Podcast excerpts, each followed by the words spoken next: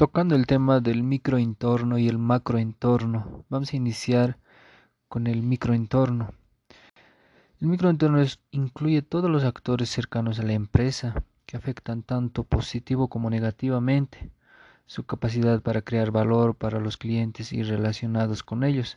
Podemos mencionar los proveedores, también los intermediarios de marketing, competidores, los públicos y los clientes. Los proveedores son, son los que proveen los recursos a la empresa, los que necesitan, en este caso puede ser los bienes y servicios. Y algún problema que pueda haber entre la empresa y los proveedores puede afectar de gran manera em, al marketing de la empresa. Bueno, el segundo, los intermediarios de marketing son los que ayudan a la empresa a promover, a vender y distribuir todos sus productos para incentivar a que los compradores puedan adquirir nuestro producto, sea bien o servicio.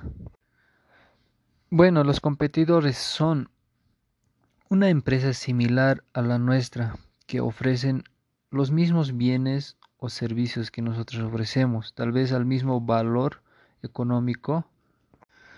Para ello, en la, la estrategia de marketing nos va a ser muy importante y debemos implementar estrategias ganadoras para, para que nuestra empresa llame más la atención de los compradores finales. Bueno, el siguiente sería los públicos. Bueno, hay distintos tipos de público eh, que tengan un gran interés real o potencial, podemos decir. En este caso vamos a nombrar los públicos financieros, públicos de medios, públicos gubernamentales, públicos de acción ciudadana. También podemos mencionar los públicos locales en general y internos. Bueno, los clientes para nosotros dentro de la empresa son los actores más importantes dentro del microentorno de nuestra empresa. La meta de la red completa de entregar el valor a atender los clientes meta, donde nuestra empresa debe satisfacer todas las necesidades de los clientes los que demandan sea en valor de bienes o servicios. Bueno, de manera general lo vamos a ver también el macroentorno. Consiste en fuerzas más amplias que afectan a los actores en el microentorno. Dentro de ello tenemos el macroentorno demográfico, económico, natural, tecnológico, político y cultural. En el entorno demográfico eh, se ve un estudio más más amplio a lo que es a las poblaciones humanas en términos de su tamaño podría ser, de su densidad, su ubicación, la edad, el género, la raza, la ocupación y otras estadísticas. El entorno demográfico es de mucho interés para los mercadólogos, porque esto nos involucra al constante crecimiento de nuestra población. Este estudio nos es importante porque a los constantes cambios demográficos a nivel mundial tienen implicaciones muy importantes para nuestro negocio.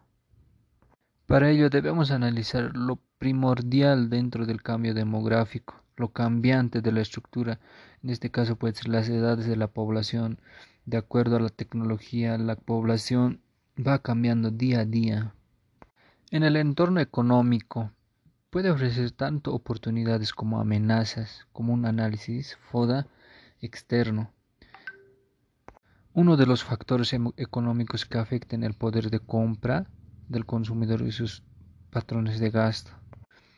Con esa pandemia que recientemente ha pasado o que actualmente estamos en las últimas etapas, se vio a la población que, que hace muy poco gastaban con libertad impulsados por el crecimiento de los ingresos, la explosión del mercado accionario, los rápidos aumentos de los valores de las viviendas y otros bienes. Pero ahora la población se ha dado cuenta más, entonces ya no hace más gastos, más bien la población hace inversiones para el futuro.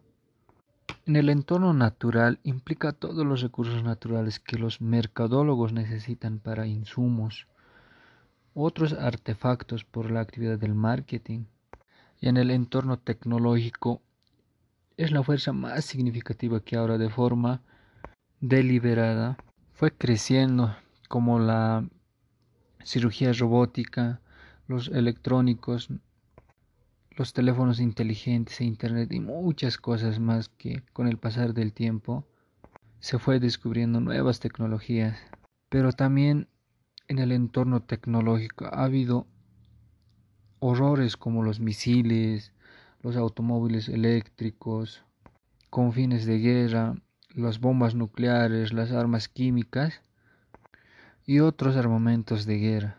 Pero más basándonos en el entorno de la empresa, se ve un mundo en que todos los productos contienen un transmisor cargado de información.